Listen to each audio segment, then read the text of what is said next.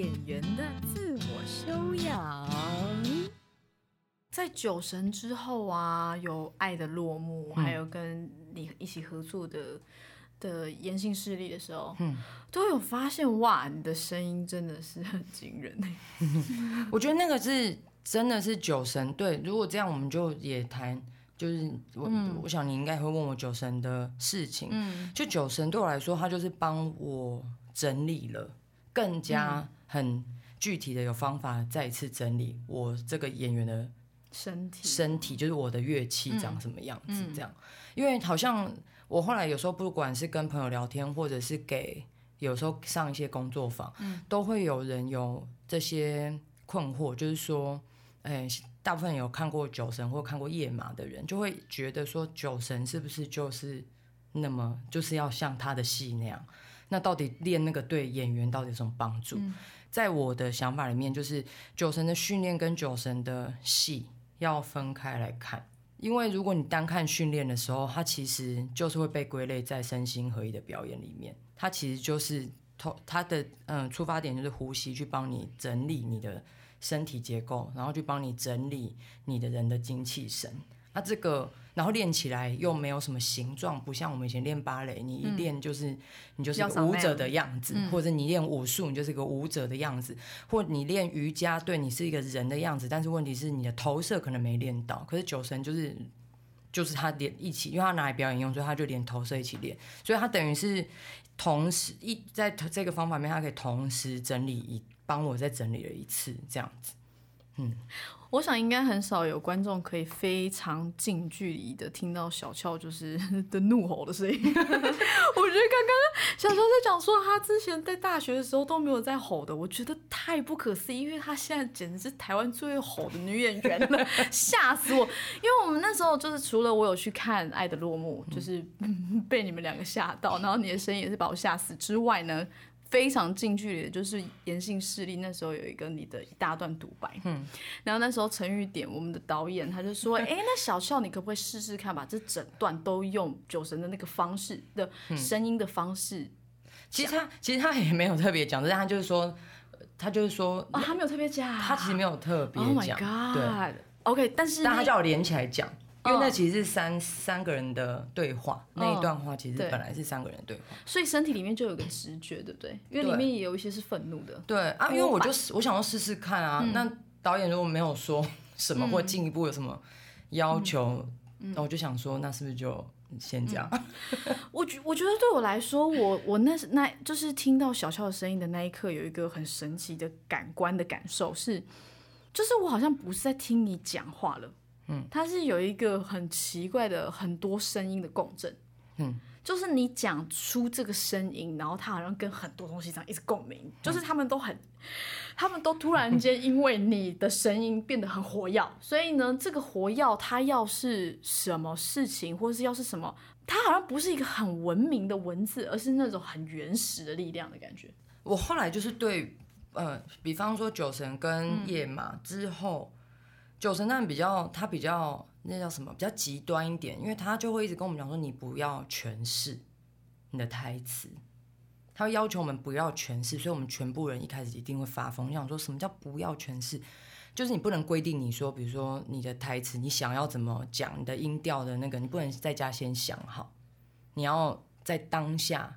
带来那个 situation 之后，弹射出这些东西，演员就像通道一样，因为他相信这个复丰富度跟复杂度。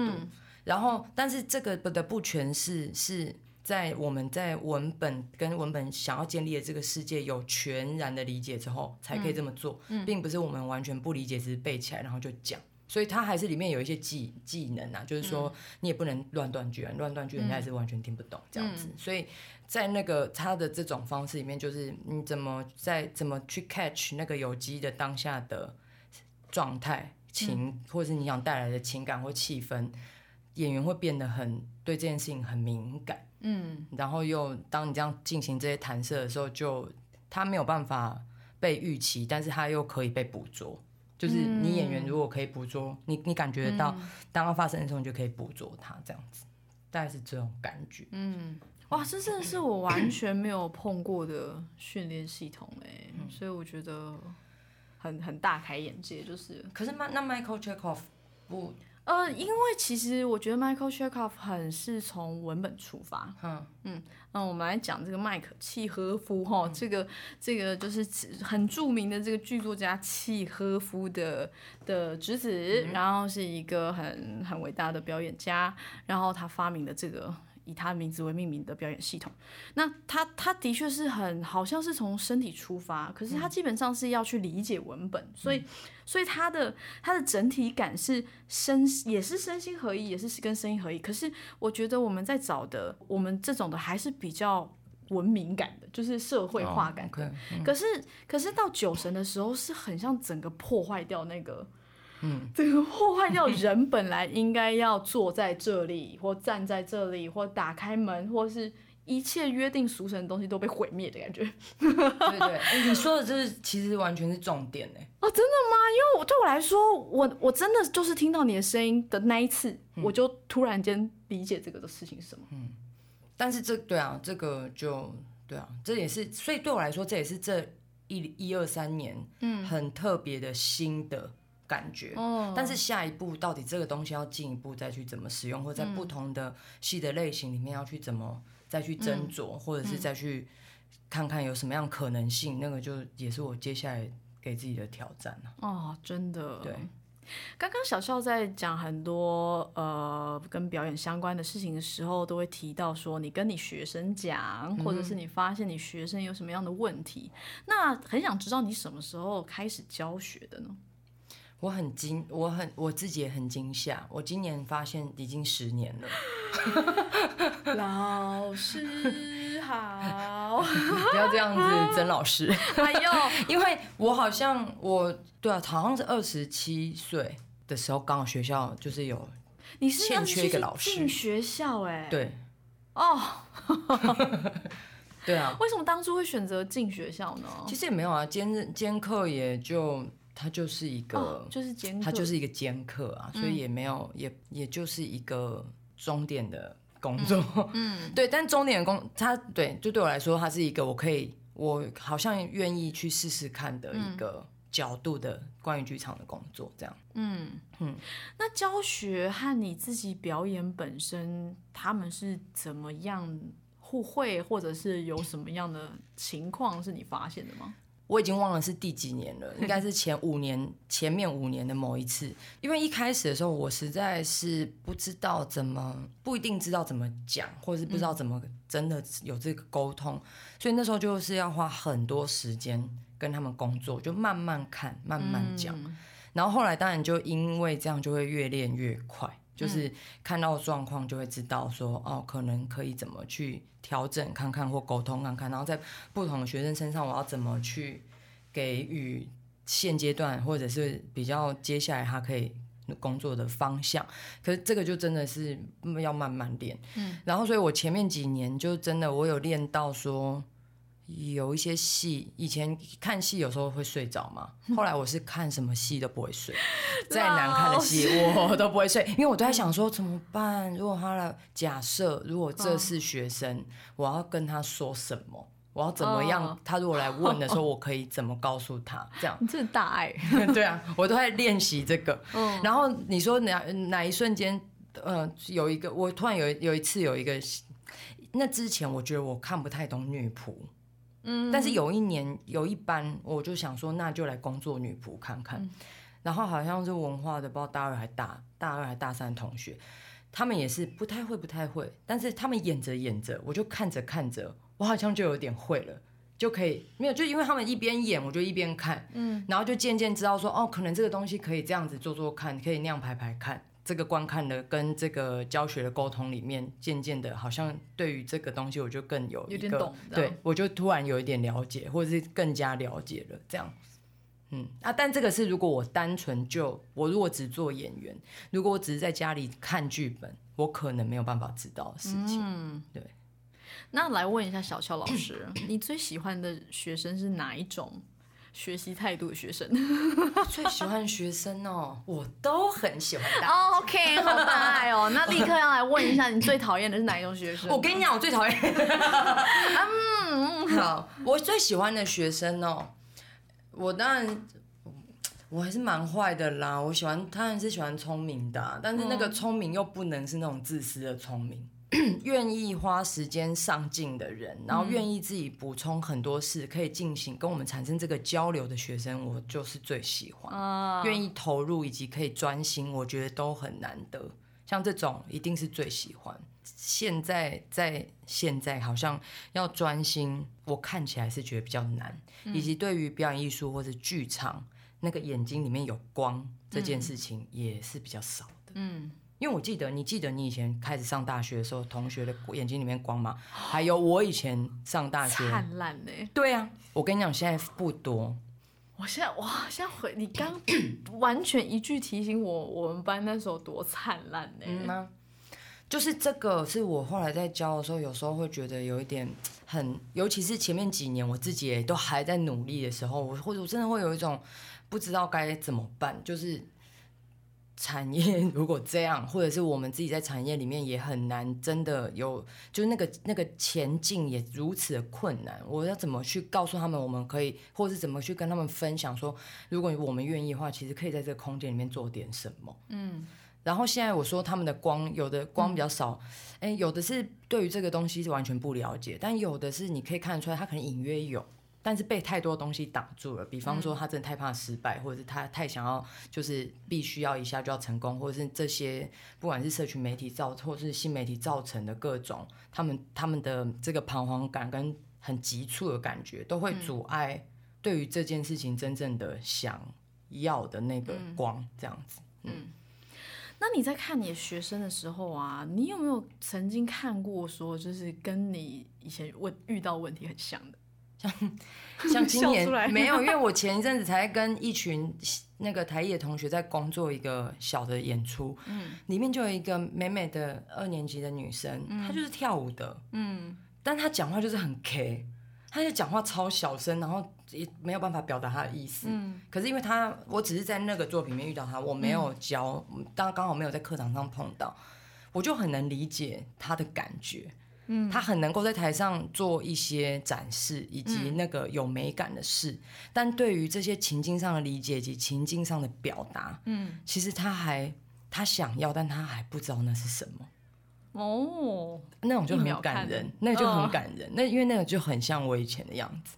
哇，那是一秒就可以辨识出来的，对不对？对，然后我就要跟他说不要怕，然后他就开始哭这样子。哇，我觉得很感人。就是有，我觉得对他来说遇遇到你的这句话应该很幸运吧。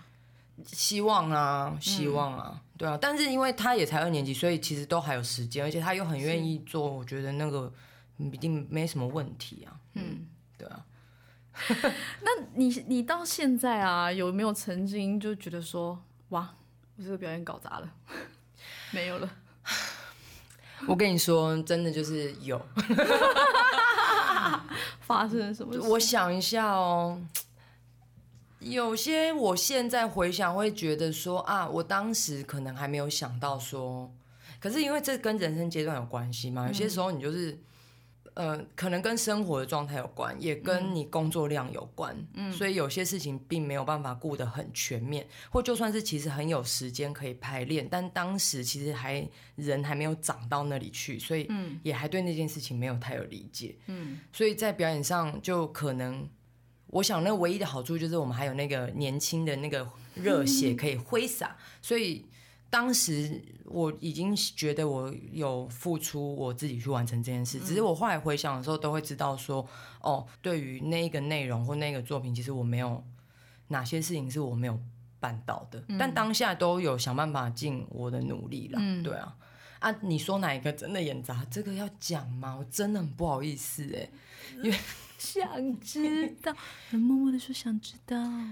就是就是，我觉得我真的觉得我真的演的很不好，然后觉得我当时真的在排练的时候很迷路的戏是那个 去火星，去火星，对，没有到完全迷路，但是我知道我有什么事情是我没有办法前进到燕玲女士心中的想象，哦，哎，然后我我后来一直觉得很不好意思，哇，对，嗯，叶玲拍谁了？对啊，学林老师他们就 sorry，so sorry。但是因为我觉得跟那个叶玲老师工作的时候，就是会有一种，因为他实在太会了，各式各样的会。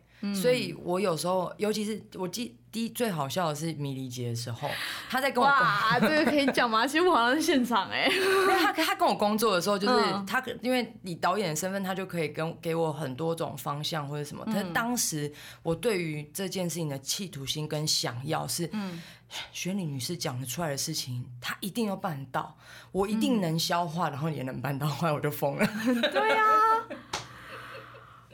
OK，我好像讲到的事情就是啊，因为我之前是看到小乔的美丽和小乔的眼泪啊，我有哭出来，我在干嘛？我记得好像是你们在试有一段戏的时候，对，可是我是因为不会吗？我不知道，可是我那时候因为太小了，所以我真的不敢去问你，哦我必须老实说，我不敢问。我好像，可是我有点知道你在说什么时候，可是那时候好像不是因为我很不会，就我好像没有因为不会而在他面前哭，我好像是。我好像是，好像是因为那一段戏，嗯，是要有那样的内容，但是我一直哭不出来，或者是我一直没有办法带来那样的感觉，所以他一直想要跟我工作那个，嗯。所以在那一次排练可能有成功发生点什么，这样，哦那就好。多年来的那个 疑问的那个看到的景象的眼泪，终于被那个，终于被对对对，那个对那个也是好笑。真的哎。可是因为那时候我太比较，我也算很年轻，在那个剧组里面，是而且我还跟我的老师一起演嘛，就是洪章对呀、洪章先生一起演戏，对啊嗯，哎、对呀、那你现在嗯，真的，因为迷离姐也是一二年，一一好像嗯一一年的事情，经过这么久时间，你有觉得你的你的表演或你的工作状态有一个阶段的分别吗？你说的阶段是什么样我？觉得好像我自己举一个例子好了，就是可能五年前我就是很想要跨界，然后很想要做很多很多不同的事情。可是其实来到三十岁了之后，我有一种觉得，其实我慢慢的有注重生活，来到跟工作是平等状态。我觉得我有这样子的这样子的转变，就是因为以前就是真的很拼啊，然后就觉得我就是要把命砸在这里。我好像也是哎、所以以至于我有点累到了。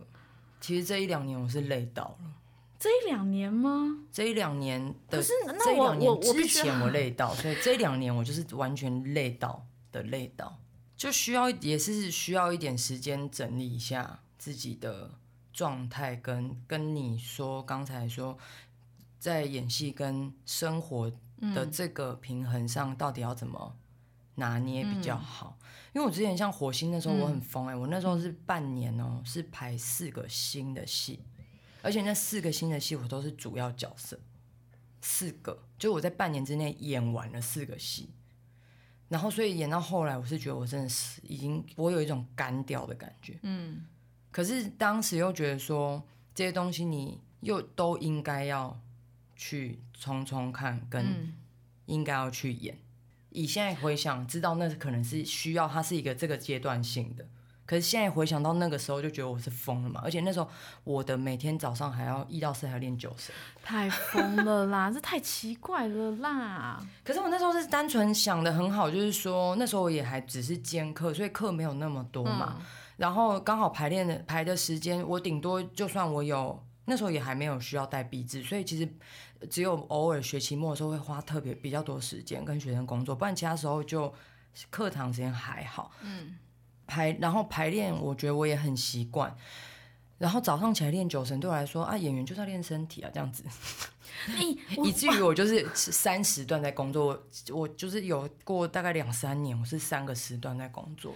蔡小姐，我我真的觉得你有一种把 overwork 就是当成一个理所当然的 我后来就是有觉得这样不行啊，你真的好夸张哦！因为你说你你跟我你刚刚跟我讲说你这一两年真的累到，可是是从春行那时候就就开始累积的这一两年吗？那就是忙碌的开开始始。那后来的三年就是非常非常的忙。很疯狂哎，因为 always 都会看见你，可是我们也会想去看你，可是这个很尴尬，就是如果你要当一个专业的演员，嗯，那就是这种曝光度啊。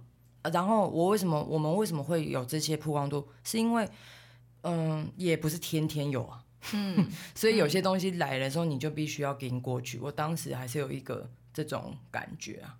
但是你都不会盯到某一个时刻，觉得快要断线的感觉吗？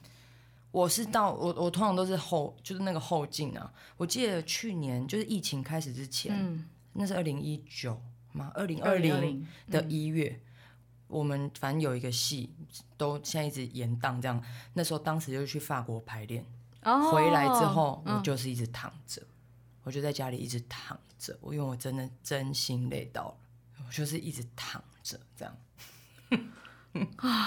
然后我本来想说，本来想说啊，终于可以有一点自己的时间了，接下来可以开始有一些生活调整、生活步调，这样就就疫情就发生了嘛。就那不是有那几个月，不是都不太最好不要出门啊，什么，反正就心情就也很紧绷这样子。嗯然后学校课也不好上，那时候、嗯，对，你好能在一个就是很很很逼死人状态下工作哦。对啊。可是现在就是累积到现在，就觉得有点真的要调整。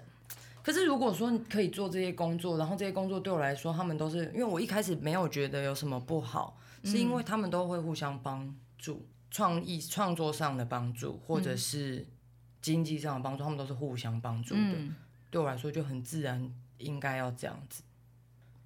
你不会怀疑呀、不会觉得说为什么会这样子啊什么的。有啊，就忙到一个段落的时候，就会就当然会怀疑啊，也是身体有点太操劳，然后就、我的膝盖有一点用使用过度，没有怎样，因为它现在好了，但是我那时候就大概有半年一年就不太就让它休息。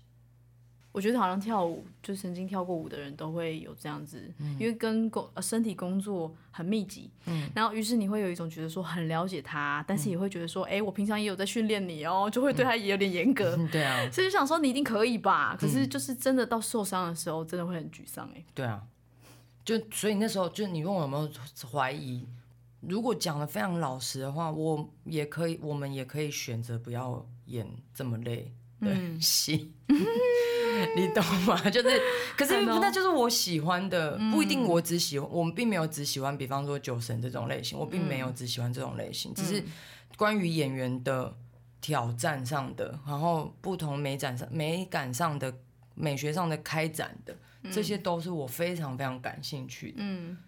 我希望我可以不只是为了钱在考虑我要演什么戏，嗯，这样，所以才会是这种生活状态。但这种生活状态，如果说我是如此的疲累的话，也是当然会你会怀疑，跟还是需要重新再调整一次啊。嗯，对啊，是我们来讲一下有一个很特殊的时光哦，这个这个时光是剧场人才会知道和了解的一个特殊的时光，就是进剧场。我们就是在演出，如果说是星期五演出，那其实从学校开始的话，是从星期一就会进去场馆里面装台，然后呢，可能就会走走台，演员会去走台，然后试音啊，然后嗯，技术彩排，然后彩排，然后到演出这样子。那对你来说，你你现在进剧场的感觉是什么啊？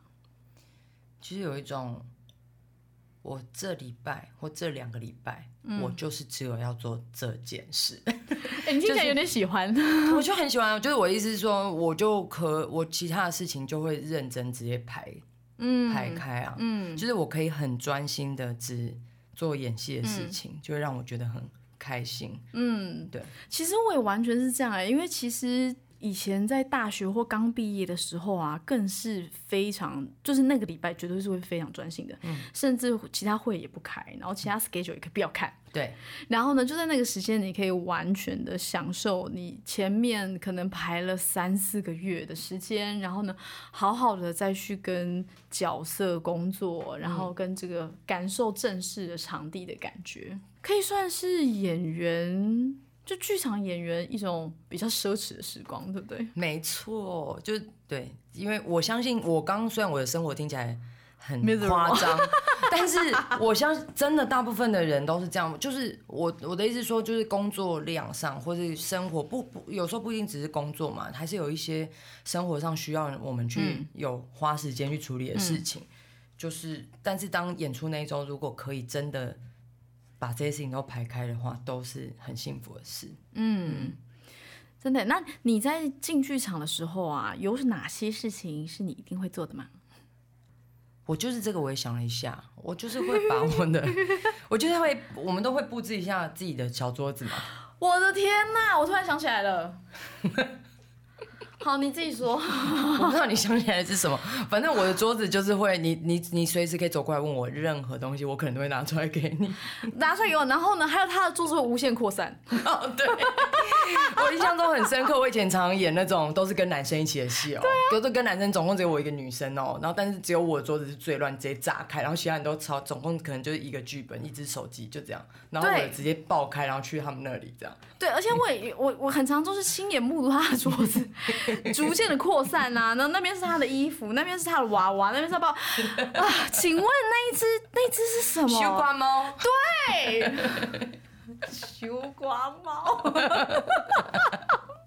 西瓜猫就是会有有时候会陪我们进剧场啊，觉得很不错。好了，我 我只能说，各位听众朋友可能不一定有这个福气啊。然后，可如果说他可以提供我们照片的话，我们可以看到西瓜猫本人。就是这只西瓜猫呢，它会出现在那个 后台里面。对对对，化妆桌。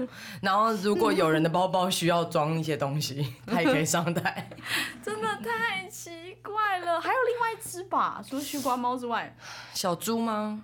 小好猪对，嗯，就是反正他们有一些朋友，但西瓜猫主要可能会去这样子。太惊人了。巡回的话，他是一定会去，他会参加。那带着他们到底是什么感觉啊？但是他们就是有一种有朋友的感觉。我到底是有多 lonely？我要哭了。Oh no！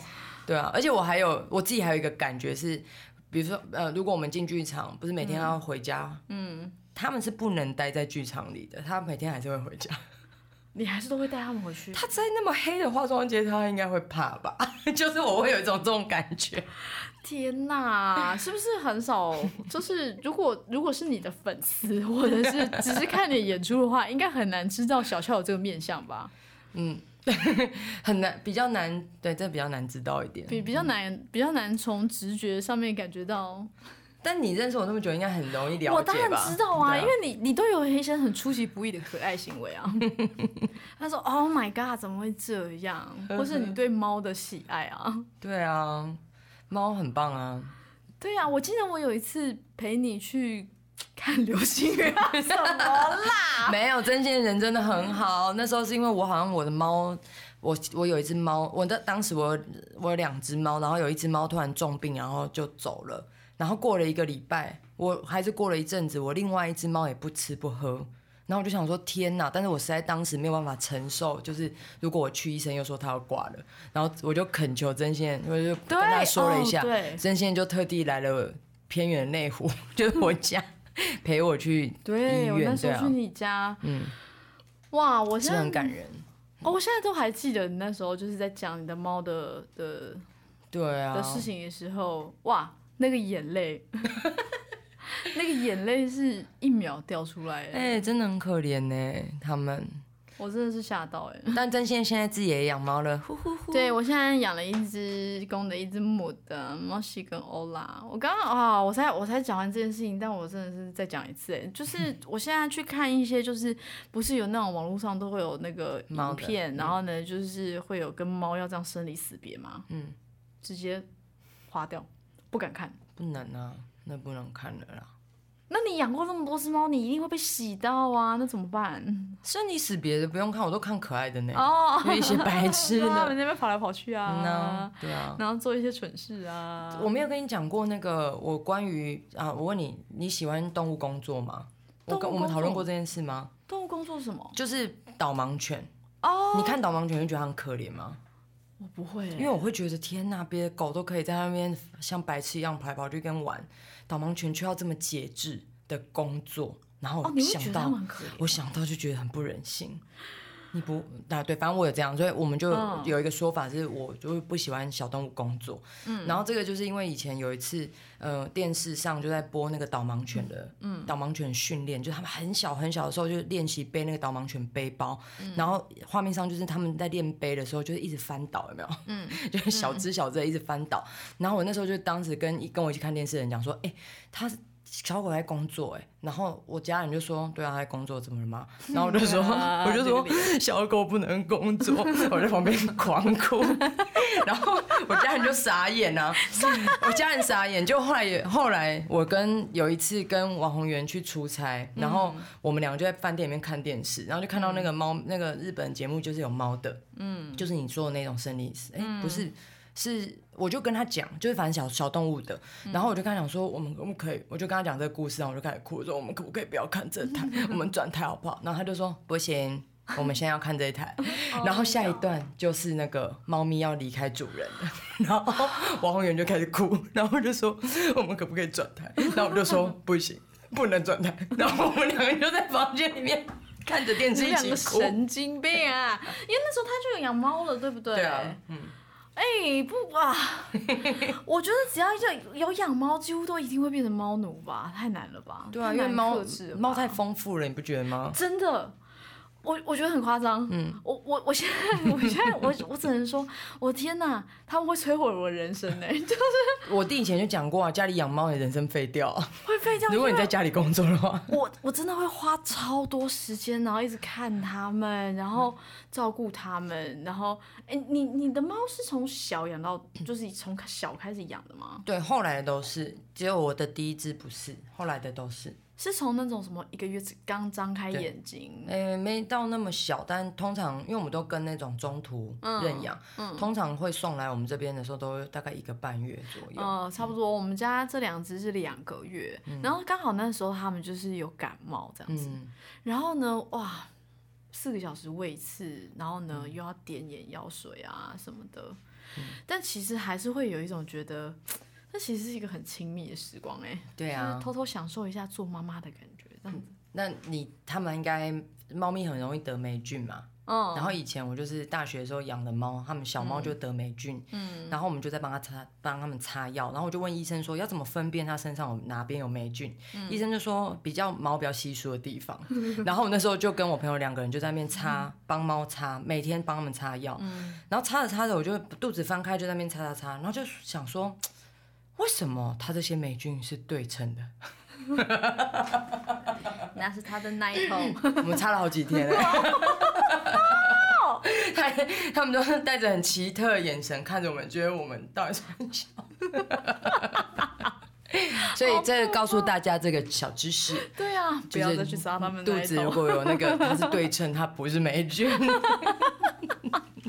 哎、那这样子其实说起来，对你来说最大的疗愈是猫咪吗？是啊，你现在没有 enjoy 在家里看猫的屁股吗？我现在最 enjoy 的是看他们什么，我好像是直接跟他们玩，哦，我超爱用就是逗猫棒弄他们，然后抱他们，然后这样子一直熟他们这样子，对，啊，吸狂吸一通。超爱的哎、嗯，而且他如果愿意，我我最近因为我后来有练成一个猫王的体质，什么东西啊？就是我是一个猫王，就是这边也是跟大家教学，如果天气有点冷的话，你就是穿那种偏毛巾布的东西，有没有？嗯，或者是你只要穿你的羽绒外套，坐在你家沙发上，所有的猫都会钻到你的衣服里面。真的吗？对，然后因为现在他们就很容易知道我都会这么做，所以像我如果那种穿那种毛巾布的那种长的像睡袍的东西，我就侧躺在沙发上，他们会一只一只很不符合人体工学的才站在我身上，然后趴下。然后那时候你是不是就会觉得你被选中了？嗯，你就会大概有一段时间不能动。对对，我我我我哇！我跟你说，我完全记得，就是因为我们家的猫，它们其实当过流浪猫嘛。嗯。然后呢，之后它们其实来我们家的时候，我们都是把它先关在阳台，因为怕抓不到来吃药。嗯。所以呢，当它们可以放出来的时候，它们一直躲在沙发里面。嗯。然后人都好绝望，万万一万一我们家的猫咪不亲人怎么办呢？一直很担心，这样想说我们都已经跟它熟这么久了，这样。哎，可是有一天呢，我就惊痛到爆裂，就是惊痛到就是哭天喊地的时候，我就这样呃倒在那边，然后我们家的猫就过来坐在我肚子上，哎，那是第一次。哇，你养到灵猫了？对，那那时候是第一次，然后他们两只公的就在我旁边，然后呢母的就坐在我肚子上。嗯，他想说我不痛了，立刻觉得我不痛了哎、哪一只姐姐女？生对啊，三花那只，他们现在在我们的那个桌子底下，就觉得天哪，太疗愈了。很棒啊！还有这这个猫的话题一聊下去，我们可能又可以跟小俏聊个一集了啦。哦，哎呦，真的先聊到这边了啦，我们又要去抱我们的猫了啦。今天非常谢谢小俏，谢谢来谢跟我们分享很多关于演员和关于猫的事情。谢谢你，不呃不客气啊，拜拜。拜。演员的自我修养。